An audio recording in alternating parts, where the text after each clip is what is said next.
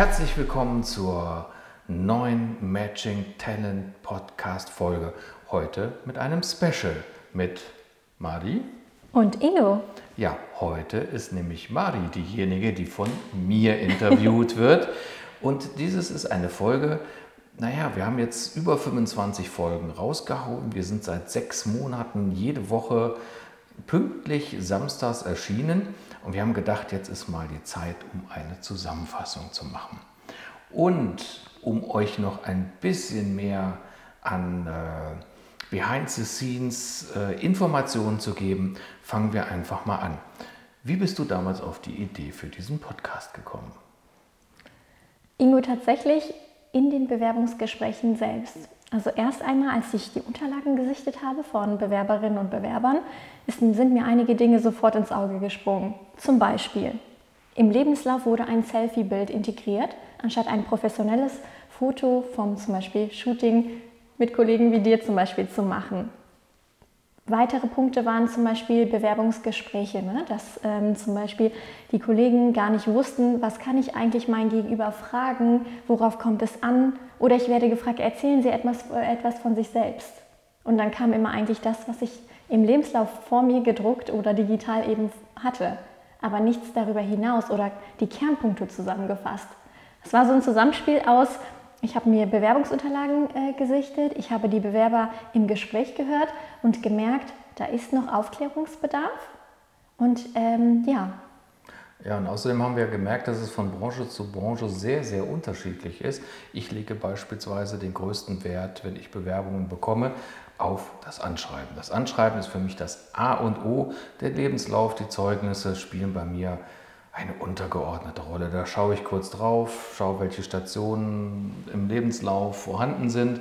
Aber der Lebenslauf ist für mich wirklich sekundär. Für mich ist die Motivation, die ich in dem Anschreiben herauslesen kann, das Entscheidende. Und vor allem jetzt kommt noch etwas, da greife ich jetzt vielleicht ein bisschen vor. Wenn derjenige oder diejenige mir eine Bewerbung geschickt hat und dann nochmal nachfasst, dann weiß ich, dass er wirklich will.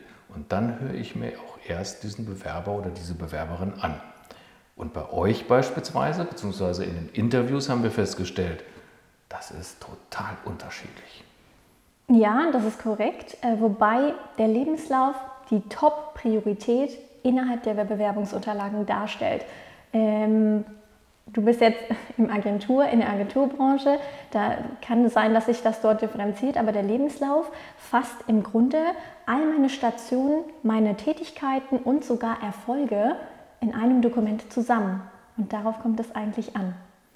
Für mich ist der Lebenslauf einfach zu glatt, zu analytisch. Da kann ich sonst was reinschreiben. Das ist einfach aus meiner Erfahrung im Kreativbereich.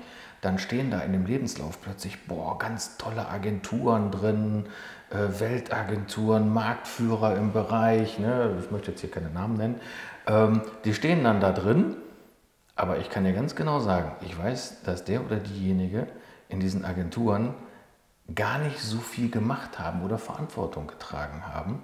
Das lese ich dann eher in der Motivation des Anschreibens heraus. So ist es zumindest bei mir. Ich möchte das um Gottes Willen auch für den Kreativbereich nicht generalisieren. Aber da haben wir schon gemerkt, dass aber auch bei unseren Interviewpartnern große Unterschiede sind. Genau, also es gab zum Beispiel bezüglich zum Motivationsschreiben oder gar Anschreiben, ähm, das ist Geschmackssache. Es gibt Kollegen, die lesen sich das gar nicht durch. Es gibt Kollegen, die lesen das wirklich sehr detailgetreu durch, um die Motivation vielleicht noch einmal ähm, äh, herauszulesen. Es ist Geschmackssache, es ist branchenunterschiedlich, es ist Personen, Re Recruiter unterschiedlich. Das wollen wir um Gottes Willen nicht pauschalisieren. Wichtig aber für alle Bewerberinnen und Bewerber ist, dass die Unterlagen, die explizit ähm, auf dem Karriereportal oder für eine Jobposition gefordert werden, die wirklich ähm, ähm, ja, hochgeladen und auch aufbereitet werden sollen. Sprich, wenn, man, wenn ich mich auf eine Position bewerbe, auf einem Karriereportal eines Unternehmens und da steht, hier bitte Lebenslauf in PDF-Format hochladen, dann bitte ladet nur den Lebenslauf hoch. Wenn da steht Motivationsanschreiben, Arbeitszeugnisse, wenn das separat schon angefragt ist, dann genau das tun, was von euch gefordert ist. Mhm. Und ähm, da sind wir eigentlich schon so ein bisschen drin. Referier mal, was eigentlich so die Quintessenz war, was gehört in diese Bewerbungslagen bzw. wirklich in den Lebenslauf mit hinein. Genau, wo fangen wir an? Also die Bewerbungsunterlagen. Für, ich glaube, wichtig ist, dass man, bevor man alles aufbereitet, alles in einem Dokument als PDF-Format abspeichert. Bitte keine offenen Word- oder PowerPoint-Formate, alles als PDF und am besten konsolidiert in einem Dateiformat. Wenn jetzt, jetzt drei unterschiedliche PDF-Dateien hochgeladen werden sollen, dann entsprechend natürlich drei. Interessant ist, und ich muss auch gestehen, ich persönlich habe das ähm, gemacht und da scheinen sich auch wieder die Geister. Ich habe persönlich ein Deckblatt. Und es gibt einige HR-Partner, die wir jetzt gehört haben, die gesagt haben, um Gottes Willen, alles, was on top ist, was zusätzlich ist, bitte nicht. Wir haben genug zu tun. Es gab Leute, finde ich total klasse. Ähm, ist eine gute Zusammenfassung. Ich habe auf einen Blick den Bewerber oder die Bewerberin. Das Deckblatt soll aber nicht nur ähm, ja, im Grunde den Namen und äh, das Foto vielleicht noch zeigen, sondern das Deckblatt spielt die wichtigste Rolle, weil es geht hier konkret um ein Executive Summary. Da steht, wer bin ich, vielleicht ein Foto, wobei rechtlich ist es nicht verpflichtend, ein Foto anzuhängen, das ist Geschmackssache, aber je, ja, es ist einfach sympathisch, wenn man ein schönes Bild von sich anhängt, aber keine Pflicht. Und dann nochmal zusammengefasst in drei Eckpunkten oder Stichpunkten, was macht mich eigentlich aus? Und was sind die Top-Eigenschaften von mir. Sprich, ich bin jetzt im Sales, das ist jetzt keine persönliche Einschätzung, aber man könnte für alle Sales-Mitarbeiter sagen, Top-Verhandler als ein Stichpunkt von den drei. Und dann hat man im Groben eine Zusammenfassung ohne jegliche in, ähm, Berufsstation oder gar weiterführende Dokumente zu sichten. Ja, was ähm, mir so in der Richtung auch noch nicht klar war, beziehungsweise klar, im Gespräch, in den Interviews wurde es dann hinterher äh, viel klarer, dass äh, in der Struktur des Lebenslaufes die einzelnen Stationen in einer ganz kurzen Zusammenfassung das widerspiegeln sollen, was habe ich dort gemacht, was habe ich getan, was waren meine Erfolge. Ähm, jetzt hängt es aber auch damit zusammen, dass ich schon Ewigkeiten keinen Lebenslauf mehr machen musste. äh, das war tatsächlich so eine Geschichte, ähm, das war so ein, klar, wenn man länger darüber nachdenkt, ist es okay, dann kann man sich das eigentlich vorstellen. Äh, aber das war so für mich so ein Ding, so, wo ich gesagt habe, so, oh ja, stimmt, das ist eine gute Geschichte. Das ist ja, glaube ich, auch bei sehr vielen im Endeffekt von den HR-Interviewgästen, die wir hatten, herausgekommen, dass das gut ankommt. Das ist eine wichtige Zusammenfassung, Ingo. Im Lebenslauf, wenn man die Berufsstation ähm, notiert, du musst das alles in einer Chronologie zusammenfassen und so, dass immer deine aktuellste Berufsstation ganz oben erscheint. Mhm, ganz wichtig. Ganz wichtig, Chronologie mit dem aktuellsten zuerst beginnen. Dann, ähm, wie du es gerade erwähnt hast, angenommen, wir haben jetzt einen Marketingmanager gehabt. Wenn ich jetzt schreibe Marketingmanager bei, das ist nur beispielhaft, äh, äh, Porsche. Äh, klar, Marketingmanager weiß irgendwie, ne, was man da zu machen, äh, was, was das Tätigkeitenfeld ähm, äh, umfasst, aber ein, zwei Stichpunkte, was habe ich ähm, als Aufgabe gehabt und was waren die Kernerfolge, die ich in diesem Zeitraum erreicht habe. Wenn man das notiert, dann fasst es nochmal sehr, sehr gut zusammen. Und Porsche ist jetzt ein sehr gutes Beispiel, weil ähm, ich glaube, es, es, gibt nur wenige Kandidaten, die dieses Unternehmen nicht kennen oder gar die äh, Marke. Wenn es aber jetzt ein Unternehmen ist, äh, Müller-Hans äh, XY Alpha zum Beispiel GmbH, was nicht selbsterklärend ist, dann auch, ähm, äh, wurde auch hier empfohlen, dieses Unternehmen einmal kurz zu erklären. Mhm. Top-IT-Dienstleister im Bereich X und Y. Genau dass man eine grobe Vorstellung hat. Aber auch da der Hinweis, wenn man sich dafür entscheidet, das zu tun, bitte bleibt konform. Nicht einmal machen, einmal nicht machen. Habt einen konform und konsistenten Lebenslauf. Ja, und da ist wirklich ähm, die Sache lieber sich einmal mehr hinsetzen, den Lebenslauf fertig machen, nochmal beiseite legen, nochmal lesen, weil versetzt euch in die Lage auf der anderen Seite des Schreibtisches.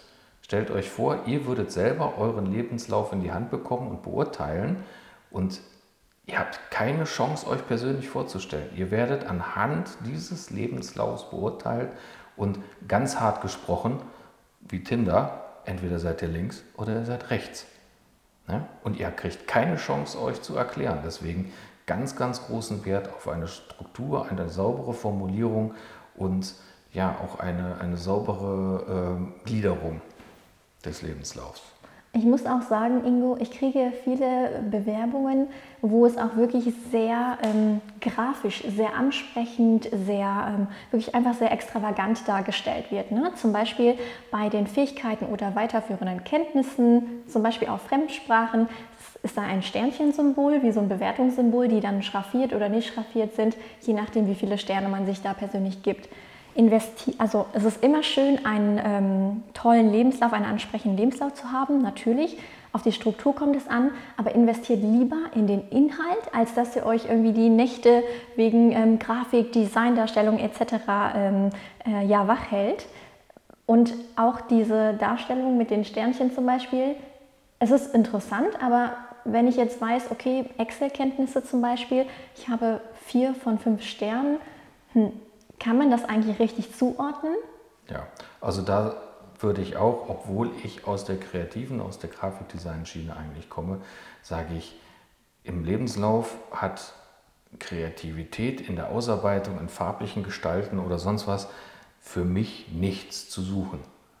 Da lege ich eher Wert auf äh, saubere Formulierungen, auf saubere Strukturen, auf sauberes Erscheinen der Unterlagen, als auf irgendwelche gestickten Sternchen oder sonst was sagen. Mag auch wieder in einem einen oder anderen Fall komplett unterschiedlich sein, aber ich glaube, da auch für unsere ganzen HRler und, und Manager und Vorstände, die wir interviewt haben, die du interviewt hast, sprechen zu können, lieber sauber und clean, aussagekräftig, als äh, dort zu verspielt zu agieren.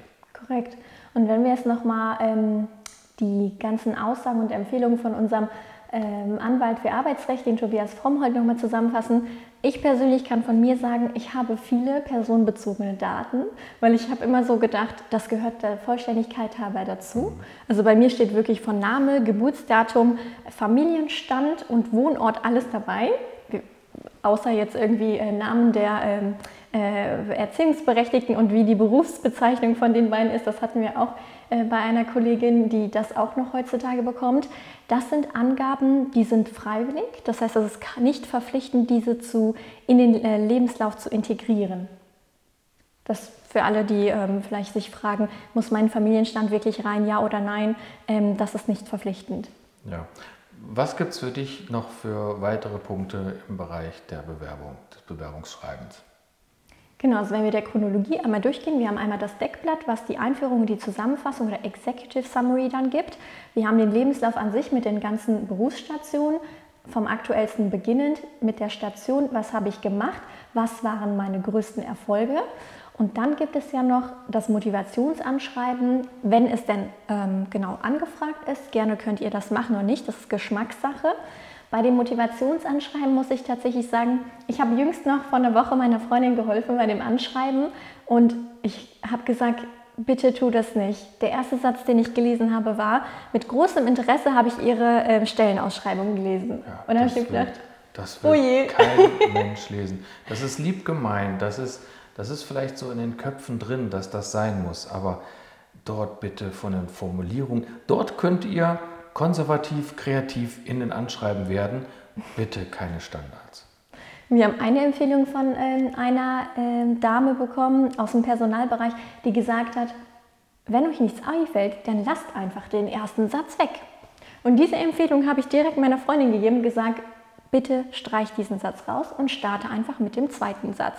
Das hat hervorragend geklappt. Ich hatte nicht das Gefühl, da fehlt irgendwas oder nicht, aber weicht von Standardtexten, die googelbar sind, wenn man so will, ab. Seid einzigartig.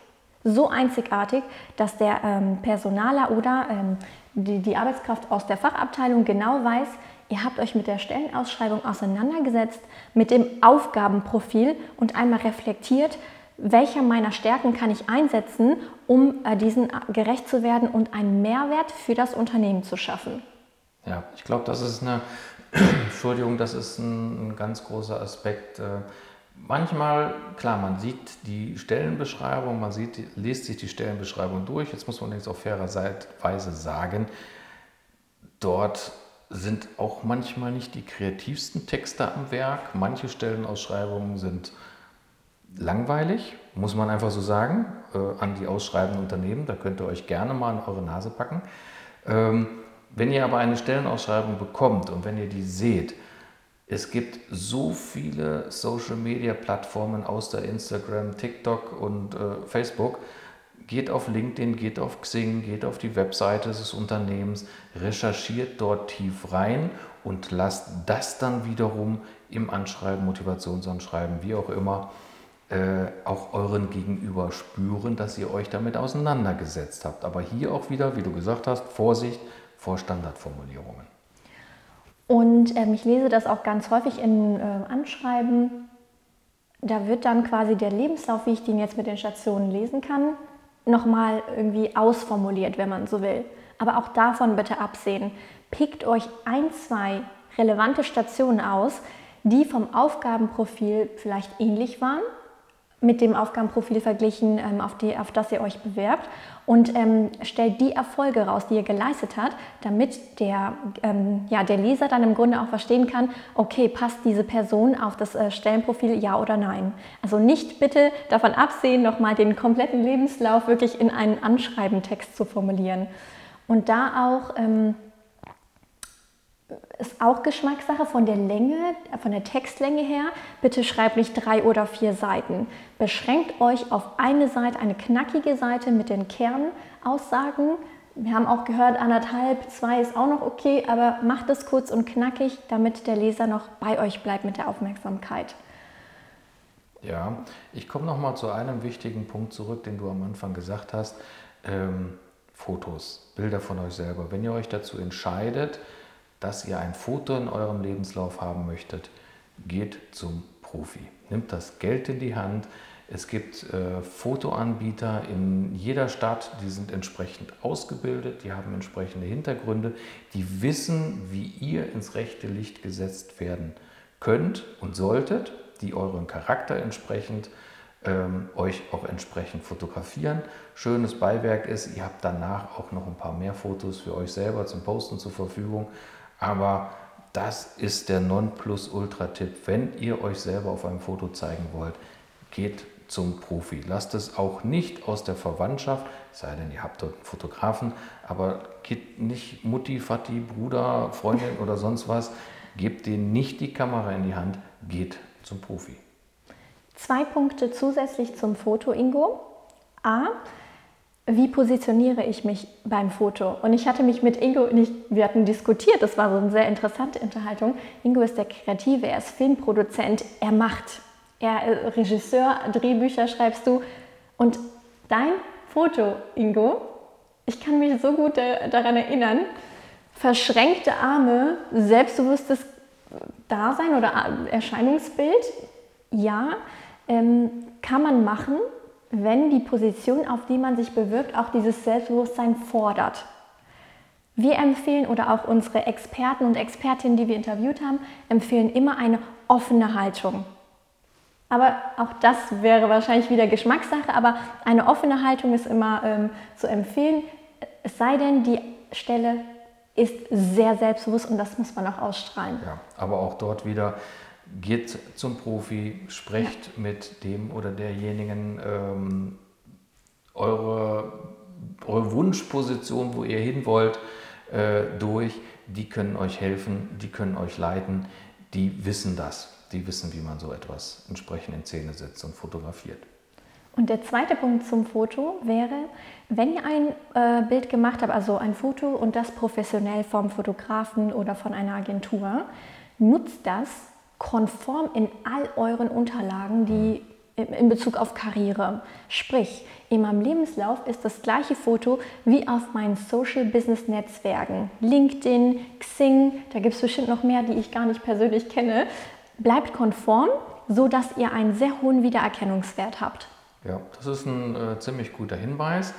Im Allgemeinen sowieso. Ähm, pflegt eure Social Media Business Kanäle. Die anderen Kanäle natürlich auch. Das ist natürlich privat, aber überlegt euch immer, wo ihr hin wollt. Ähm, aber LinkedIn und Xing, tendenziell vielleicht sogar eher LinkedIn momentan, äh, sind die Nonplusultra-Plattformen und ihr könnt euch sicher sein, wenn sich jemand für euch interessiert, der wird nachgucken und nachschauen und recherchieren, wo ihr seid, wie ihr aussieht, wie ihr eure Sachen und Kanäle pflegt. Das Thema Sichtbarkeit, Ingo, müssen wir aber in einer Sonderfolge machen, weil das sprengt jetzt hier vollständig den Rahmen. Das auf jeden Fall. Und deswegen würde ich sagen.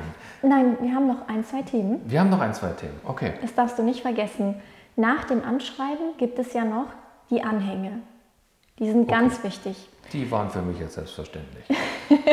wir haben noch die Anhänge ähm, als Bestandteil der Bewerbungsunterlagen. Und bei den Anhängen geht es um Zeugnisse, um Empfehlungsschreiben. Man nennt die auch Letter of Recommendation. Auch da beachtet bitte wieder die Chronologie, immer vom aktuellsten angefangen. Und ähm, wenn wir über Zeugnisse sprechen, sprechen wir über Arbeitszeugnisse von früheren Arbeitgebern. Wenn ihr jetzt Berufseinsteiger seid, natürlich gerne dann Studium, Ausbildungszeugnis oder gar dann Abiturzeugnis, wenn ihr euch für eine Ausbildung oder sonstiges bewirbt, ähm, dass ihr die auch anhängt. Wenn ihr jetzt aber berufserfahren seid dann, äh, und schon irgendwie 20 Jahre Berufserfahrung habt, seht bitte davon ab, irgendwie Abiturzeugnisse oder gar, ähm, ja, ähm, ja. Einfach das anzuhängen. Wirklich ein guter Hinweis von dir. Ich hätte das fast geschludert. Da hat die Sabine, die Sabine Korthaus, ja auch eine gute Empfehlung gegeben. Ich glaube, sie hat mehr, nicht mehr als drei, oder? Was sagte sie? Wie viele Zeugnisse sollten dann entsprechen mit in die Unterlagen? Ja, also man sollte jetzt nicht, also wenn man wirklich 30 Jahre Berufserfahrung hat, sollte man sich auf die konzentrieren, äh, die wirklich von Relevanz sind für diese Stelle und dann auch noch äh, die aktuellsten natürlich. Ja, also es macht keinen Sinn, wenn ihr euch nach sehr langer äh, Berufserfahrungszeit und den Job wechselt, nochmal das Grundschulzeugnis rauszukramen. das heißt, genau, aber das erstmal zu den Anhängen, damit wir auch der Vollständigkeit halber alle Bestandteile von den Bewerbungsunterlagen besprochen haben. Gut, hatte ich jetzt noch was vergessen? Nein. Okay, dann schließen wir hier unsere Sonderfolge und ihr könnt auch schon gespannt sein auf die nächste Folge. Auch das wird wieder eine Sonderfolge werden, aber diesmal wird es um das Thema Wie verhalte ich mich im Bewerbungsgespräch? Richtig, wunderbar. Schön, dass ihr dabei wart, schön, dass ihr eingeschaltet habt. Empfehlt uns natürlich gerne weiter und wir hören uns nächste Woche. Vielen Dank, dass du wieder eingeschaltet hast. Tschüss. Das war es auch schon wieder mit deiner neuesten Folge des Matching Talents Podcast. Wir wollen ein ganz großes Dankeschön sagen an alle, die auf iTunes eine 5-Sterne-Bewertung und eine tolle Rezension geschrieben haben, denn damit helft ihr anderen, uns zu finden. Wenn du Anmerkungen oder Fragen an unsere Interviewgäste, an unseren Fachanwalt für Arbeitsrecht oder an uns hast, schreibe uns eine Nachricht über Instagram unter Matching Talents Podcast. Denn wir bringen Talente zusammen.